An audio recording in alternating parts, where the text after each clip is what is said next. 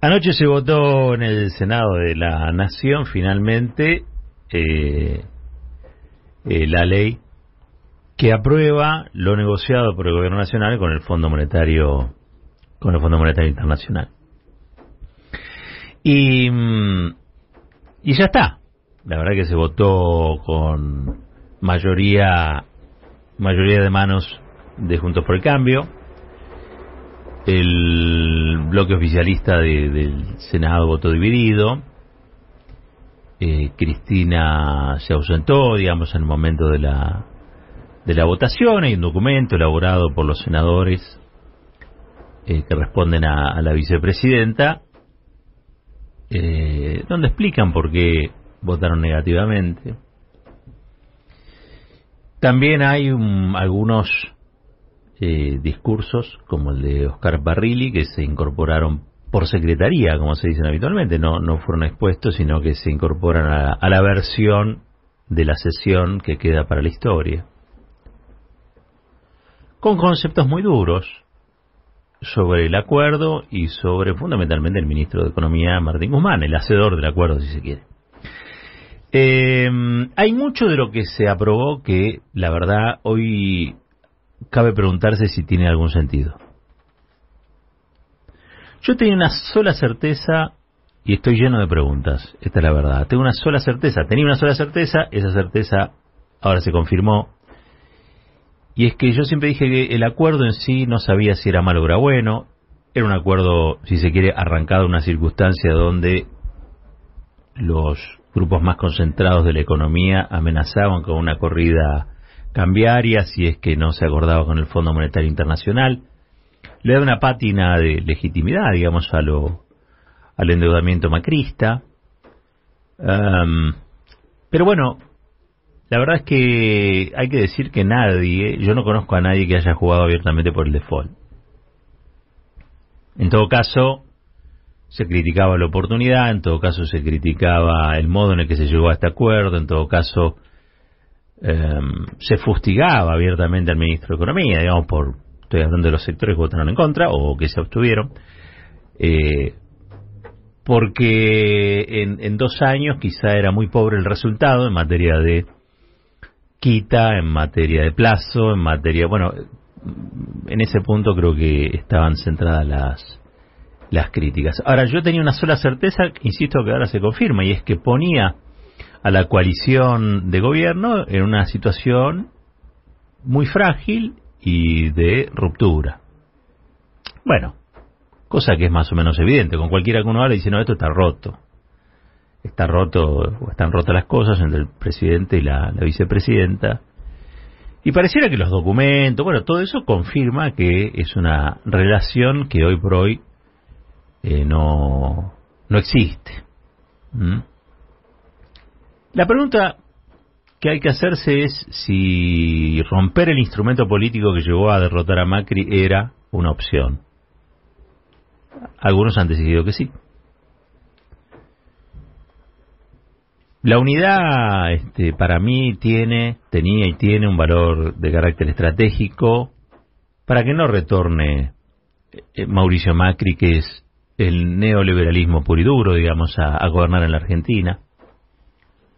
Fue así posible su derrota y fue, y es, me parece a mí, una posibilidad concreta de poner una barrera a, ese retorno. Por lo tanto, este, yo particularmente hubiera medido con mucho más cuidado cualquier cosa que llevaba, llevara a la eh, crisis del instrumento a, la crisis del instrumento político que permitió la, derrota de Macri en el 2019. Me duele enormemente esto que está ocurriendo. Y creo que eh, conmigo coincidirán, coincidirán muchos de, de, los que están escuchando, muchas de las que están escuchando. Me duele enormemente que se haya llegado a esta situación. Me duele porque se batalló mucho durante los cuatro años de, macrismo para construir esta posibilidad de que se fuera juntos, en una unidad, en la diversidad, digamos, que hiciera posible la construcción de una nueva mayoría electoral, cosa que sucedió.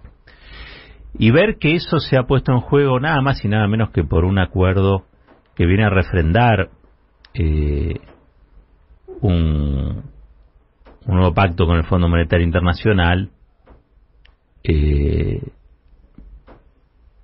casi diría yo que, que parece un, un pasaje agrio eh, por el cual uno no quisiera atravesar. No nos merecíamos esto, no nos merecemos esto. Y lo digo porque yo estoy convencido de que había más chances y más posibilidades de acordar entre los, mismos, los de un mismo equipo que con el equipo de enfrente, digamos, ¿no? Si a mí viene este, un hincha de Huracán y me dice cómo tiene que jugar San Lorenzo, le voy a escuchar la mitad. Si un hincha de San Lorenzo, le voy a escuchar el doble. Digo, esto es lo mismo. Y esto, esta sociedad política, bueno, hoy parece este, estar muy, muy débil o casi inexistente. Después tengo muchas preguntas, ¿no? Muchas preguntas. Una de esas preguntas es cómo vamos a hacer para que la canasta básica de alimento, que tuvo su mayor aumento en cinco años, eh, deje de dispararse a las nubes. ¿Cómo vamos a hacer para que la gente pueda soportar esta situación? Porque realmente la agenda mediática está dominada por muchas cuestiones, pero el abordaje que se hace sobre el tema precios roza lo absurdo. Los precios están sometidos a una enorme presión porque buena parte de esos alimentos hoy están cotizando nuevamente en oro en el plano internacional. Y eso es una, una presión que empuja a los precios internos, y ustedes saben, digamos, ¿no? Los, los precios van por el ascensor eh, y los salarios van por la escalera.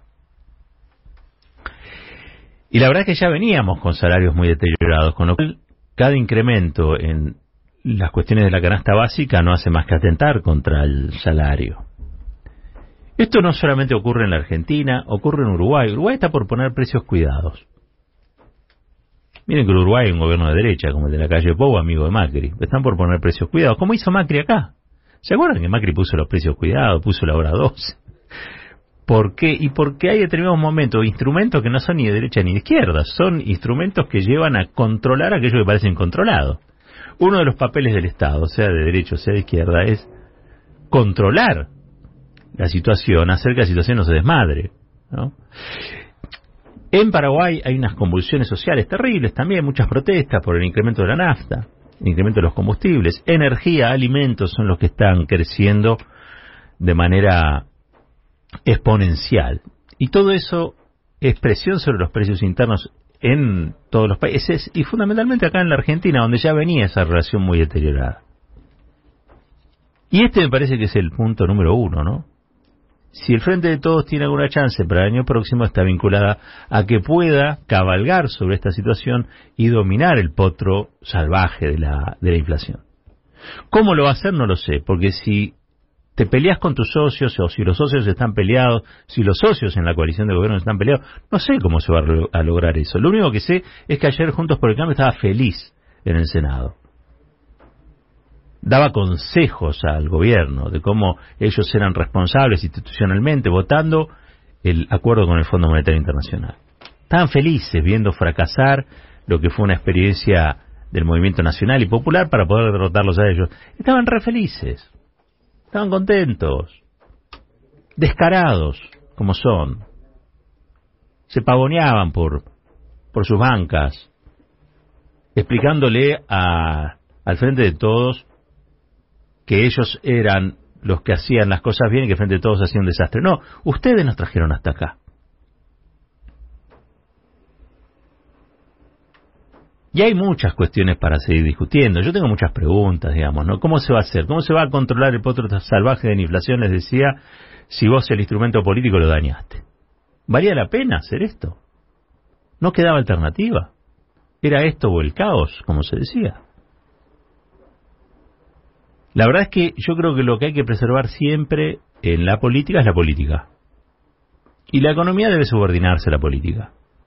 No es que hay leyes matemáticas que rigen el universo. Me parece que la política tiene que atender a los tiempos de la política y a las necesidades de la política. Y las necesidades de la política obviamente tienen que estar hilvanadas, sintonizadas, cosidas con las expectativas populares. Y eso es lo que me parece que la dirigencia, aquellos que tienen representación, tienen que agotar. Tienen que agotar. Me parece que acá este, faltó mucha saliva, quiero decir, mucha charla, mucho diálogo, mucha más conversación, ¿no? Había muchas ganas de pelearse.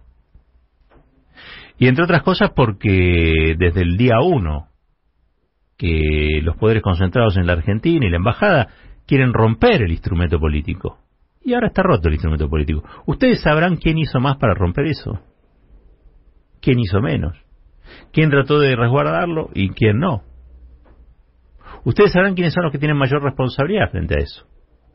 Yo lo único que tengo son preguntas. Una sola certeza. Hay cosas que están rotas. Y después preguntas. Muchas preguntas. Es cierto. En política, nada está junto para siempre y tampoco nada se rompe para siempre. El para siempre no funciona, ustedes saben. Muchas veces ni en los matrimonios, pero en política menos que menos. La circunstancia ahora es que estamos seguramente frente a un escenario en el que muchísimas y muchísimos nos miramos entre sí y nos preguntamos cómo salimos de esto. Y yo no tengo respuesta.